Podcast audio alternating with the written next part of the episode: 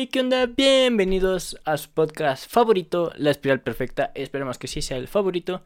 Yo soy Andoni y como ya saben, en el episodio de hoy vamos a ver lo que pasó en la semana 5 en la NFL, mis pronósticos para la semana 6, el colegial que se puso bastante interesante, ya está agarrando forma la temporada y el fantasy que sí hemos tomado unas decisiones, o más bien he tomado unas decisiones bastante peculiares. Así que empecemos y no se lo pierdan.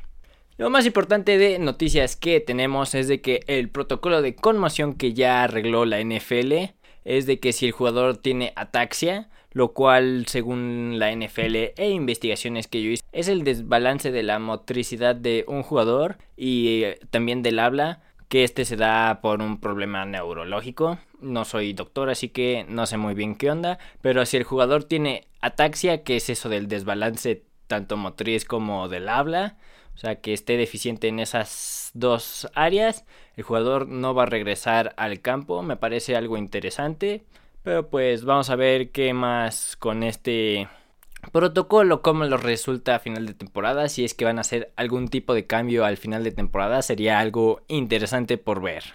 Los Browns hicieron un trade por el linebacker Dion Jones, el cual era de Atlanta, y hicieron el trade y ya obtuvieron al señor Dion Jones. Es de los primeros movimientos dentro de la temporada, así que vamos a ver si se suscitan más movimientos alrededor de la temporada o a lo largo de la campaña. Arizona estrenó su casco alternativo negro, se ve bastante bien. No pensé que se fuera a ver tan bien, pero uno no sabe qué tan bien se ven estos uniformes hasta que los empieza a, pues, tal cual a ver en el campo, porque una cosa es ver la imagen o la foto o el como diseño gráfico que realizan, no se ven tan bien, pero una vez que los ves en el juego, esa era mi opinión sobre el nuevo uniforme de los Rams es de que este uniforme de Arizona se ve bastante bien en mi opinión. Otro equipo que también estrenó su uniforme, alternativo, no diría estrenar, pero regresó con su uniforme alternativo, fueron los New England Patriots, un uniforme bastante bonito. El señor Tyson Hill, hablando de otros jugadores, se la rifó, 112 yardas por tierra, 3 touchdowns por tierra, un pase de touchdown y recuperó un fumble. Se la rifó este señor. Si lo metiste en el fantasy, que dudo que muchos lo hicieran.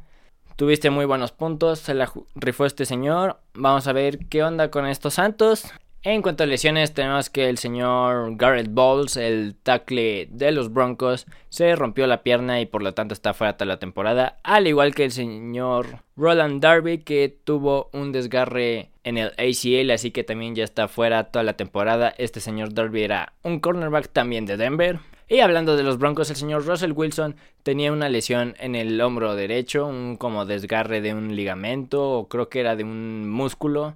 Así que igual y por eso los Broncos no estaban jugando tan bien. El señor ya recibió su operación de esa lesión, así que vamos a ver cuánto tiempo va a estar fuera.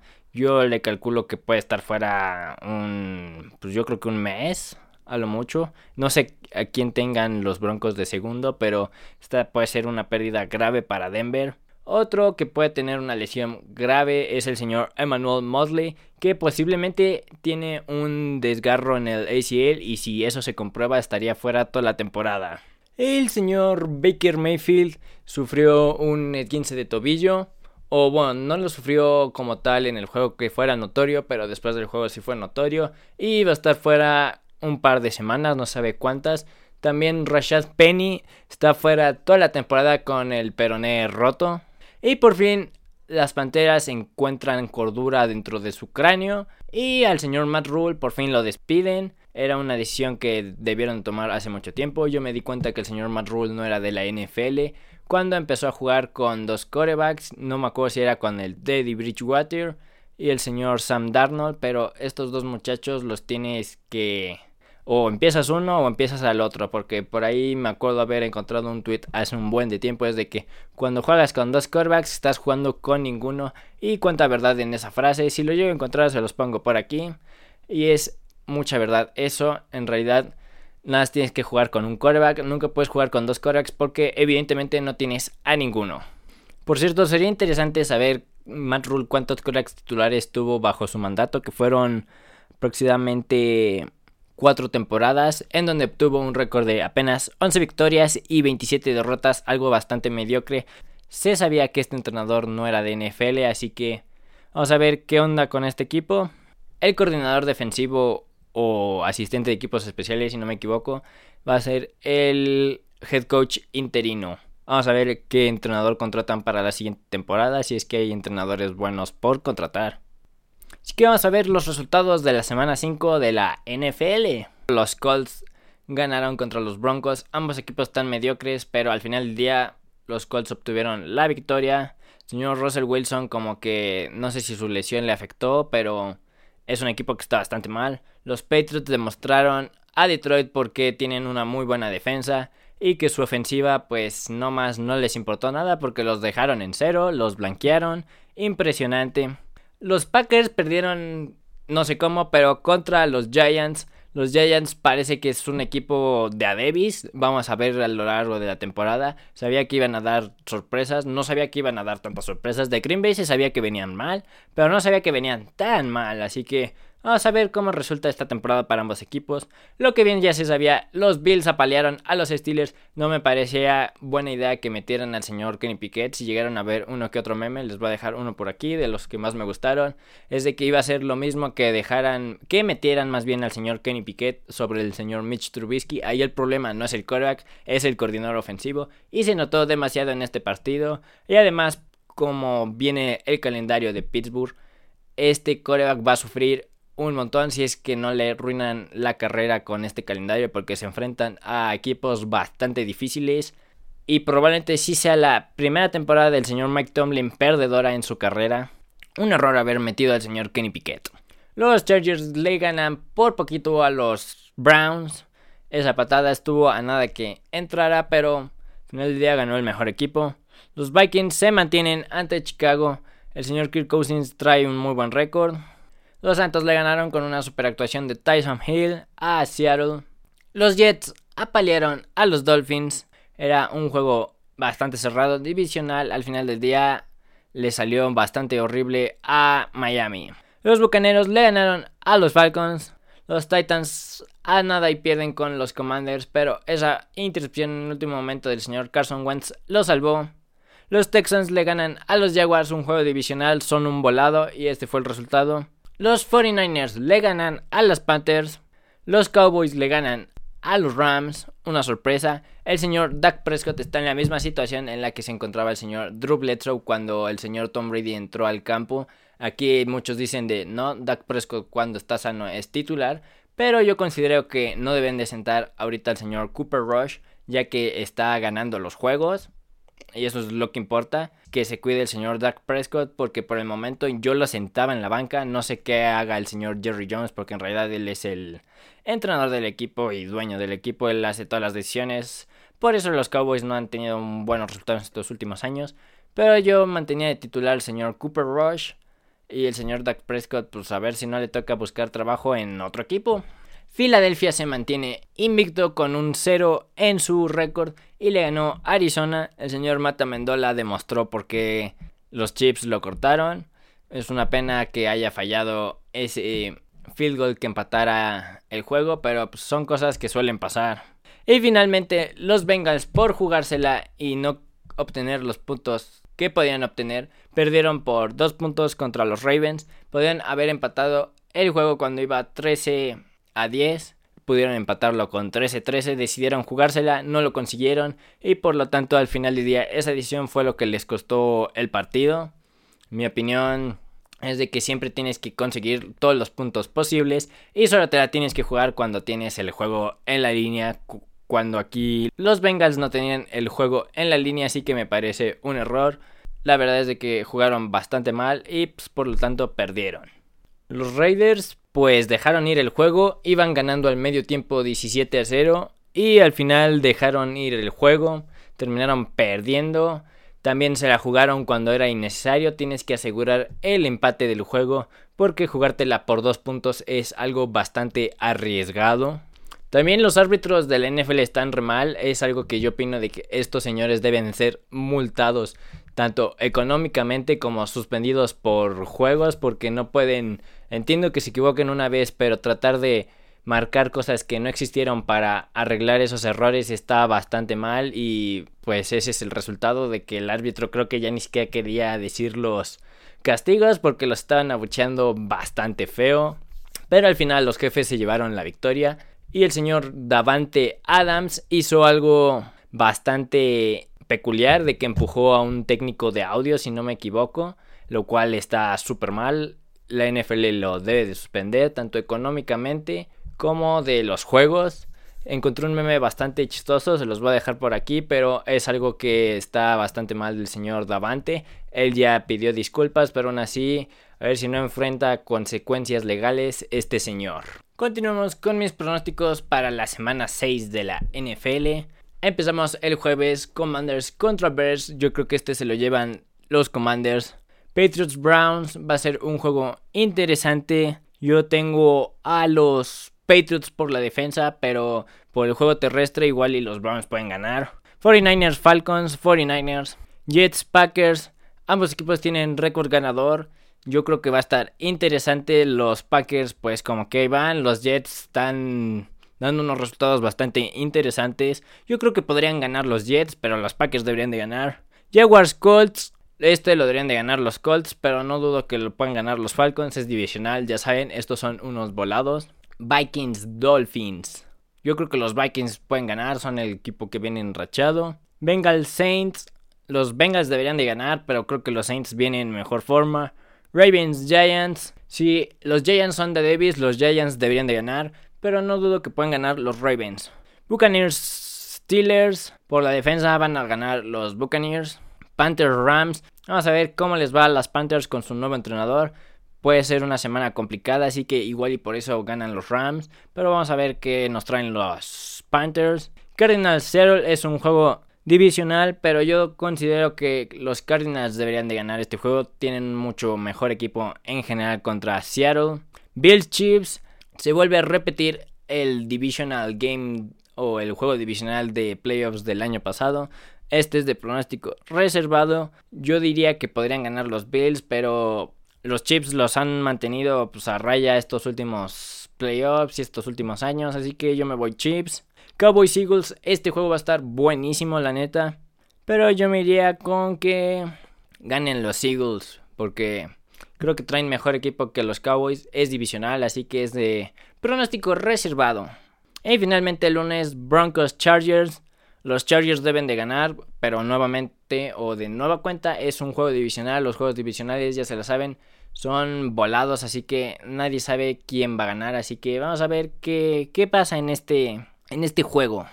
Bueno, pues continuamos con el colegial que se puso bastante interesante. Lo que pasó en la semana 6 del colegial fue que Tennessee, el número 8, le ganó a LSU, el número 25, demostrando por qué Tennessee es un equipo top 10 y LSU pues ya salió del ranking de los equipos de top 25 y ganó este Tennessee este pues 40 a 13 demostrando por qué están invictos.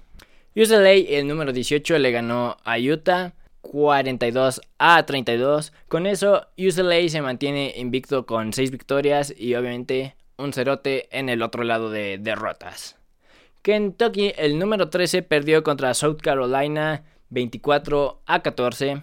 BYU, el número 16, perdió contra Notre Dame, que no está rankeado, al igual que South Carolina en el juego pasado. Y Notre Dame ganó 28 a 20. TCU, el número 17, le ganó a Kansas el número 19, 38 a 31, quitándole el invicto a Kansas y manteniendo su invicto con 5 victorias. Washington, el número 21, perdió contra un equipo que no estaba rankeado, Arizona State, 45 a 35. Y por fin regresó el señor Quinn Ewers, lanzando cuatro pases de anotación en una tremenda victoria ante Oklahoma, 49 a 0. Así que vayamos con el top 10 del colegial. Número 1, Georgia. Número 2, Ohio State. Número 3, Alabama. Número 4, Clemson. Número 5, Michigan. Número 6, Tennessee. Número 7, USC. Número 8, Oklahoma State. Número 9, Ole Miss. Y número 10, Penn State. Bueno, vamos a ver qué juegos interesantes tienen para la semana 7 del colegial. Bastante interesantes en mi opinión. Penn State, que está invicto con 5 victorias, siendo el número 10, se enfrenta contra Michigan, que tiene 6 victorias y obviamente también están invictos. Y son el número 5. Así que ambos están invictos. Va a ser un juego bastante interesante. El otro es Alabama, que es el número 3 contra Tennessee, el número 6. Ambos equipos están invictos. Alabama con 6 victorias y Tennessee con 5 victorias. Oklahoma State, el número 8, se enfrenta a TCU, el número 13. Ambos equipos están invictos, los dos con 5 victorias y obviamente un cerote en el lado de derrotas. Es un juego bastante interesante, así que vamos a ver qué equipo se queda al final del día con el 0 en derrotas y quién tiene su primera derrota de la temporada. North Carolina State o NC State, el número 15 se enfrenta a Syracuse, que es el número 18. Syracuse está invicto, así que vamos a ver si mantiene el invicto o lo pierde contra estos muchachos de North Carolina State. Y hablando de los equipos estatales o state, Mississippi State, el número 16, se enfrenta a Kentucky, el número 22. Y USC, el número 7, se enfrenta a Utah. USC está invicto con 6 victorias. Así que vamos a ver si Utah logra quitarle ese récord limpio que tienen. O si USC se mantiene impecable. Y pues vayamos con el fantasy porque conseguimos una victoria. No estuvo muy bonita, pero pues, como dice el Matt Ryan, lo único que importa es la W. Una W, una victoria, un win. Vamos un total de 100.52 a 95.2 contra el señor Kenneth Nodat o el señor Julio. Mejoramos a un récord para tener 4 victorias y una derrota. El señor Julio o Kenneth Nodat lamentablemente pasa a tener una victoria y cuatro derrotas. Yo creo que los MVPs de nuestro partido sería el Nick Chubb con 25.40 puntos, Mike Williams con 23.40 puntos y hasta ahí.